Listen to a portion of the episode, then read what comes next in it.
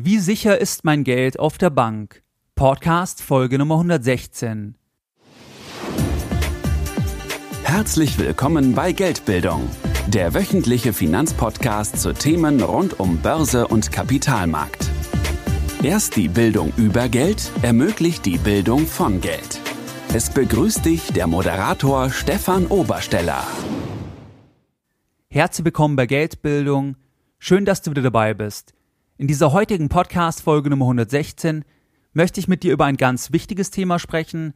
Es ist ein Thema, auf das ich sehr, sehr häufig von Kunden oder auch eben von Hörern oder in Form von sonstigen Zuschriften angesprochen werde. Und es ist das Thema, wie sicher ist unser Geld eigentlich auf der Bank, vor allem auch in Zeiten der Krise. Konkret ist die Folge folgendermaßen aufgebaut. Im ersten Punkt schauen wir uns an, was ist geschützt, was ist nicht geschützt und auf welche Themenbereiche konzentrieren wir uns in dieser Folge. Im zweiten Punkt möchte ich dir drei Linien des Schutzes vorstellen und anhand dieser Linien kannst du eben auch zum Beispiel die Sicherheit von Banken beurteilen. Drittens, wir schauen uns eine Beispielanalyse an, und zwar von einem Tagesgeldangebot im November 2015 der Audi Bank.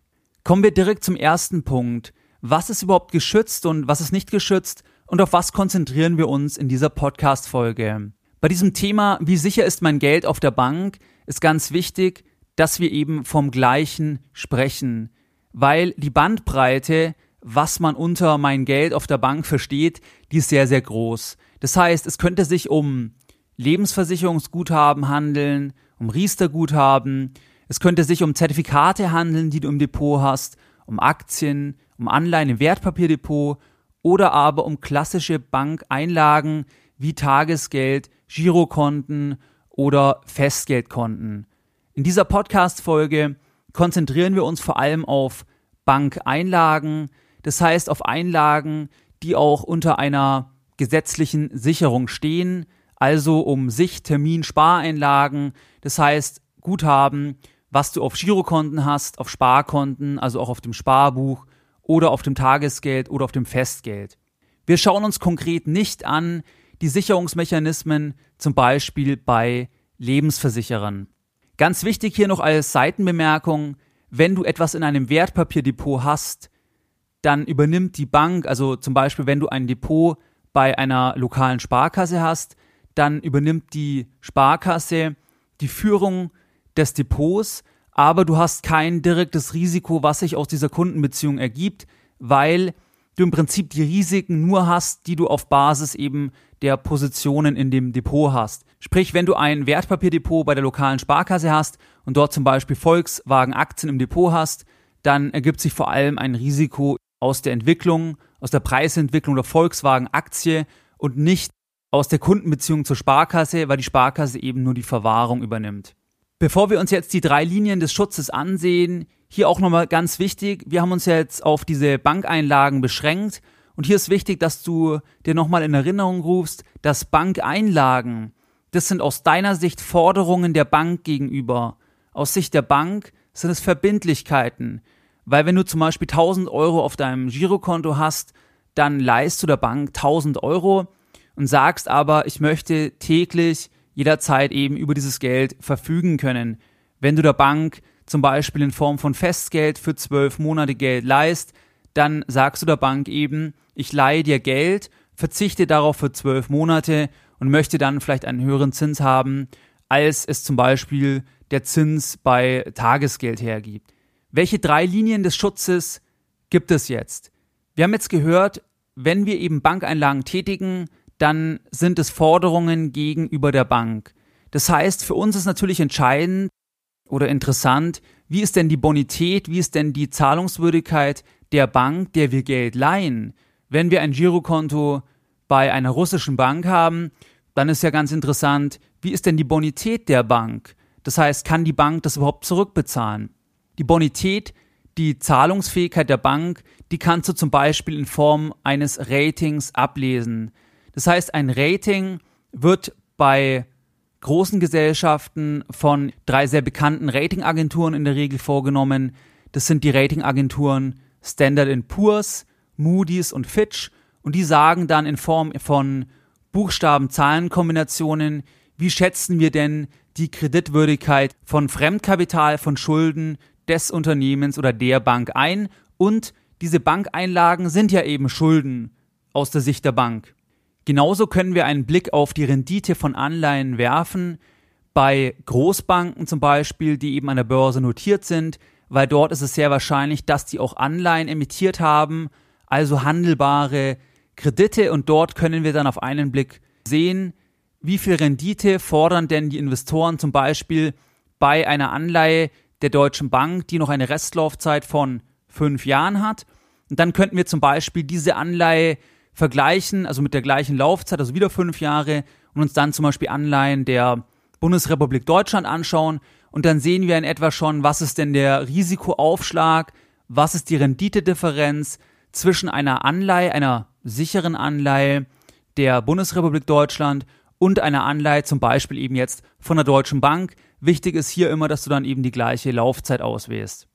Wenn jetzt also die Rendite der Anleihen sehr hoch ist, dann ist das Risiko auch höher, weil eben die Anleihenmärkte oder die Anleihen jetzt von großen Banken, weil die meistens sehr liquide sind und dementsprechend kannst du dich auch auf diese Renditeeinschätzung von der Summe der Investoren eben sehr, sehr gut verlassen und hast dann auf einen Blick, zum Beispiel, wenn eine Anleihe auf fünf Jahre sagen wir jetzt einfach als Beispiel, bei 5% liegt und zum Beispiel die Anleihen der Bundesrepublik bei nur 0,5% liegen, dann hast du einen sehr, sehr großen Aufschlag und dann siehst du eben auch, okay, scheinbar sehen Investoren hier gewisse Risiken.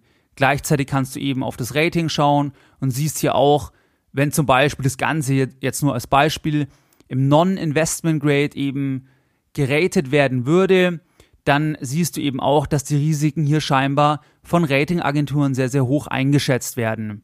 Hier ist kleine Randbemerkung. Natürlich sind diese Ratings auch nicht der Weisheit letzter Schluss. Das heißt, die Ratingagenturen haben hier auch gewisse Mechanismen, auf Basis derer sie eben diese Ratings vornehmen und die können da auch keine Garantien übernehmen und dass Ratings auch mal nicht funktionieren können, haben wir zum Beispiel im Rahmen der Finanzkrise gesehen, wo eben viele Investmentinstrumente mit einem sehr, sehr guten Rating versehen wurden, obwohl diese Instrumente hochriskant waren und viele davon auch ausgefallen sind. Was ist jetzt die zweite Linie des Schutzes? Die zweite Linie des Schutzes bei Bankeinlagen sind im Prinzip die Sicherungseinrichtungen, denen die jeweilige Bank angeschlossen ist. Das heißt, es gibt ja verschiedene Sicherungsmechanismen. Zum Beispiel gibt es eine spezifische Einlagensicherung der Volks- und Raiffeisenbanken. Es gibt zum Beispiel eine spezifische Einlagensicherung oder besser gesagt einen Haftungsverbund der Sparkassen und es gibt auch zum Beispiel eine Einlagensicherung speziell der deutschen Privatbanken, wo sich eben viele Privatbanken angeschlossen haben. Gleichzeitig hast du auch eine gesetzliche Einlagensicherung, die mindestens 100.000 Euro betragen muss und es gilt auch innerhalb der EU. Das heißt, hier kannst du auch schauen, welche Sicherungseinrichtungen greifen denn und das eben als weiteren Indiz heranziehen, um eben zu beurteilen, wie sicher ist denn die Bank. Und natürlich gilt, je mehr Sicherungseinrichtungen, desto besser. Und aus meiner Sicht ist es natürlich besser, wenn man zum Beispiel noch eben einer freiwilligen Einlagensicherung angeschlossen ist, wie wenn man eben nur die gesetzliche Einlagensicherung für angemessen hält. Die dritte Linie des Schutzes, hier kannst du dir folgende Frage stellen. Stell dir die Frage, wenn die Bank XY ausfallen würde, würde das jemand anderen interessieren? Das heißt, gibt es hier jemand, der zum Beispiel die Mittel hat und auch die Glaubwürdigkeit hat, Garantien abzugeben und diese Bank zu retten im Extremfall? Man spricht dabei von einem sogenannten Lender of Last Resort. Ein Lender of Last Resort das ist jemand, der in der absoluten Krise als allerletzter quasi eben sein Versprechen abgibt, dass er zum Beispiel eine Bank rettet. Dieser Länder of Last Resort, das könnte zum Beispiel die Zentralbank sein, das könnte aber auch ein Staat sein oder der IWF. Stell dir also die Frage, ob es sich um ein Institut handelt, das, man sagt hier, too big to fail ist. Das heißt, dass niemand in der Gesellschaft oder niemand in der Wirtschaft sich eben eine Insolvenz dieser Bank leisten könnte. Wichtig hier ist, dass man eben sich überlegt, ob derjenige auch die Mittel hat, eben die Garantie abzugeben. Gebe ich dir ein ganz einfaches Beispiel.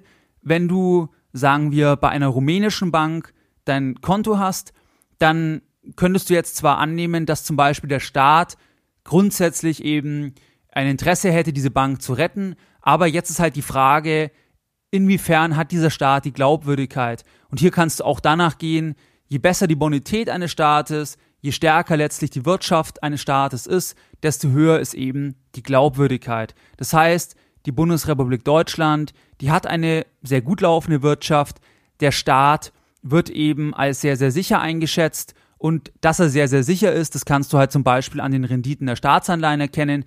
Dementsprechend kann man sich halt zum Beispiel fragen, wo hat der deutsche Staat, die handelnden Politiker zum Beispiel ein Interesse eben, ein bestimmtes Unternehmen oder eine bestimmte Bank zum Beispiel zu retten. Hier kannst du dich an das Beispiel erinnern, nach der Finanzkrise, wo Angela Merkel und der damalige Finanzminister Pierre Steinbrück für die Kameras getreten sind und eben die Spareinlagen der deutschen Sparer für sicher erklärt haben.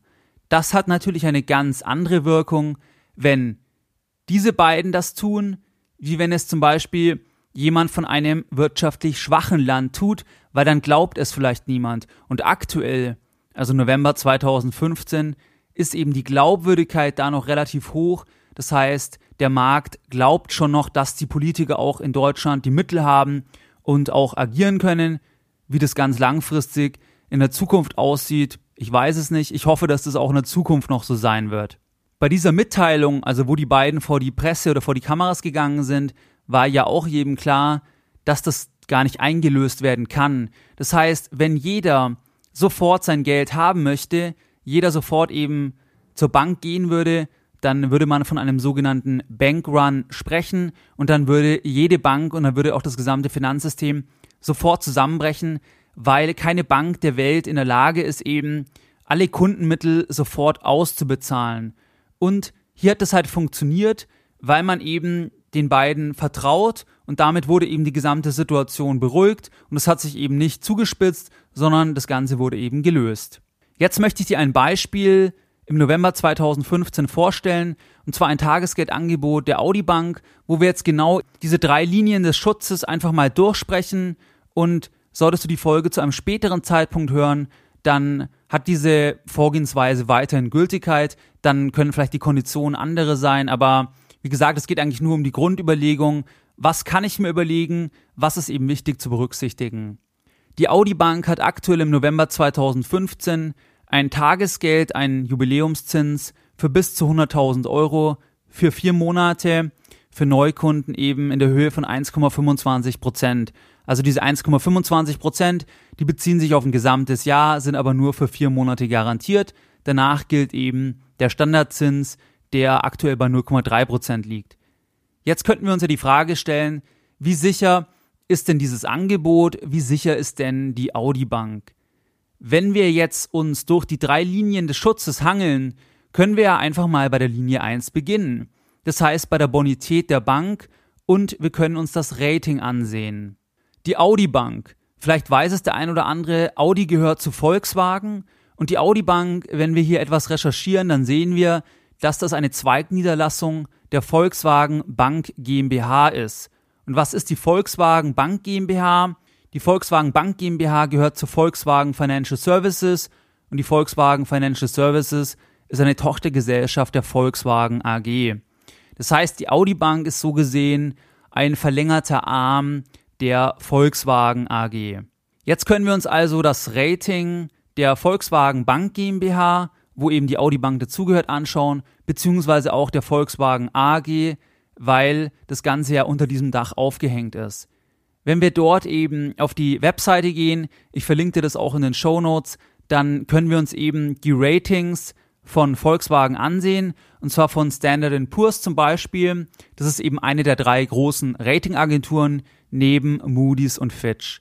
Standard Poor's sagt zum Beispiel aktuell über die Volkswagen AG, also das bezieht sich alles jeweils auf den November 2015, Short-Term A2, also kurzfristig A2, Long-Term A-Ausblick negativ. Volkswagen Financial Services und bei der Volkswagen Bank GmbH, die haben jeweils eigene Ratings und hier gilt genau das Gleiche. Das macht ja auch Sinn, weil die ja eben alle zusammenhängen. Was heißt das jetzt? A2, das heißt im Prinzip Upper Medium Grade beziehungsweise Lower Medium Grade. Das heißt übersetzt oder nicht ganz so fachchinesisch ausgesagt, sichere Anlage, sofern keine unvorhergesehenen Ereignisse die Gesamtwirtschaft oder die Branche beeinträchtigen, beziehungsweise wenn wir uns die Definition von Lower Medium Grade anschauen, dann heißt das durchschnittlich gute Anlage bei Verschlechterung der Gesamtwirtschaft ist aber mit Problemen zu rechnen. Das heißt, ich sag mal ein mittelmäßiges Rating, schon eher noch besser, aber auch nicht ganz gut und der Ausblick ist tendenziell eben negativ. Bei Moody's ist das Ganze analog und der Ausblick ist ebenfalls mit negativ eingeschätzt. Wovon hängt das Ganze jetzt ab, ob eben das Rating rauf oder runter geht in der Zukunft?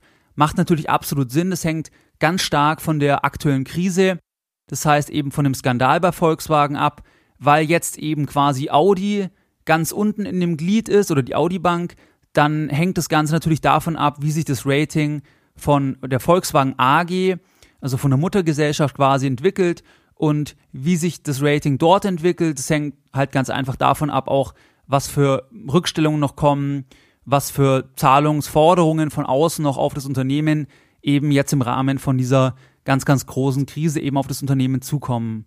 Das heißt, das war jetzt im Prinzip die erste Linie. Wir haben uns jetzt die Bonität und das Rating von Audi angesehen und dabei festgestellt, dass das Rating der Volkswagen AG entscheidend ist. Was ist der zweite Punkt?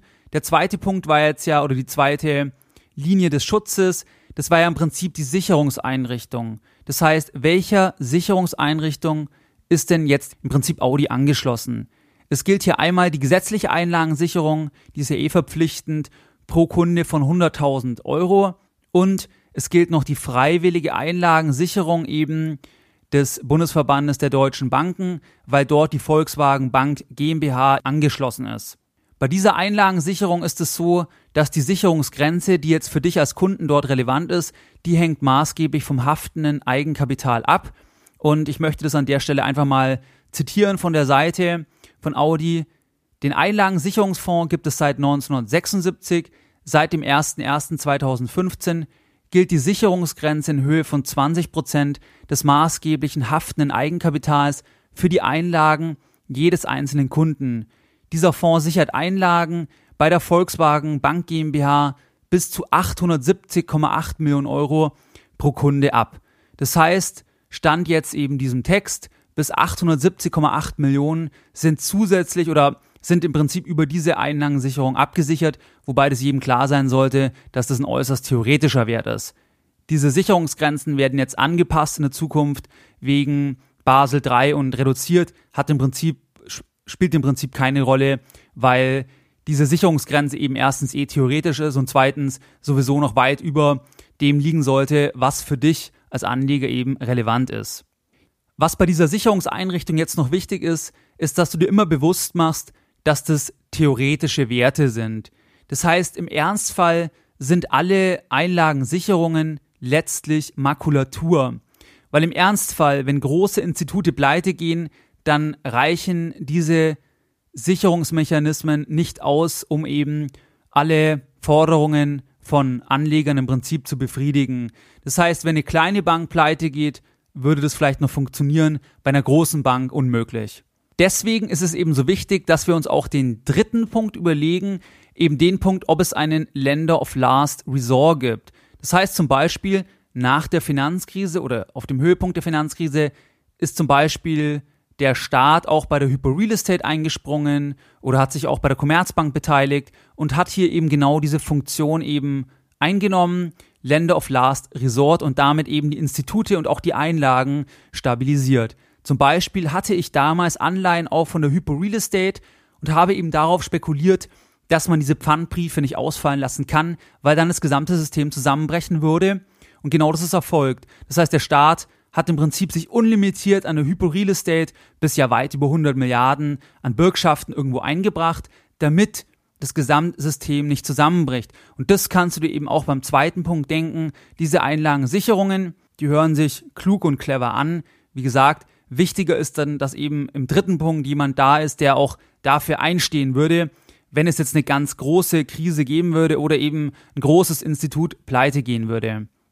Wenn wir uns den dritten Punkt anschauen, bei Audi, also bei der Audi Bank, bei diesem Tagesgeld, wo im Prinzip ja über verschiedene Umwege am Ende dann die Volkswagen AG dahinter steckt, dann können wir uns schon denken, dass das ja keine kleine Firma ist. Das heißt, das ist eine Firma, wo weltweit Hunderttausende von Arbeitsplätzen dranhängen. Auch in Deutschland sind sicherlich sechsstellige Anzahl an Arbeitsplätzen, die dort irgendwo beschäftigt sind. Das heißt, VW ist ein wesentlicher Player oder wahrscheinlich einer der größten oder vielleicht sogar der größte Player in der Automobilindustrie und dementsprechend hat auch der Staat ein hohes Interesse, alleinig wegen den Arbeitsplätzen, dass er eben dort unterstützt, wenn das Unternehmen in eine Krise gerät.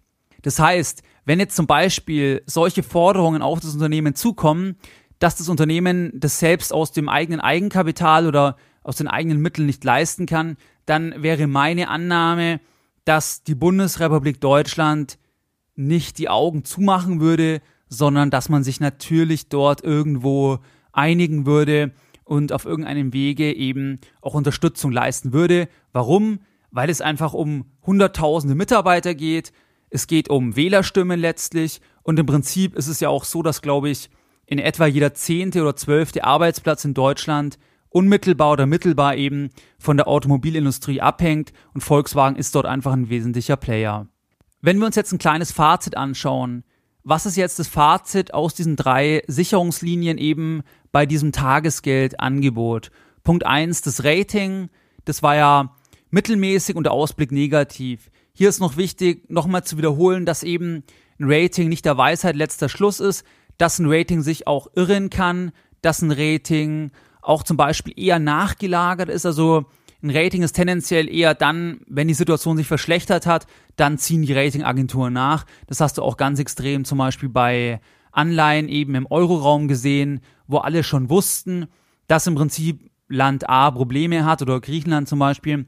Erst dann oder viel verspätet immer hat im Prinzip die Agentur nachgezogen und dort die Ratings eben runtergesetzt. Man spricht dabei auch von einem sogenannten Downgrading. Punkt zwei von diesen Sicherungslinien war, dass die Bank eigentlich so abgesichert ist wie im Prinzip jede andere Privatbank oder wie jede andere Großbank. Das heißt, wie die Deutsche Bank oder auch im Prinzip wie die Commerzbank.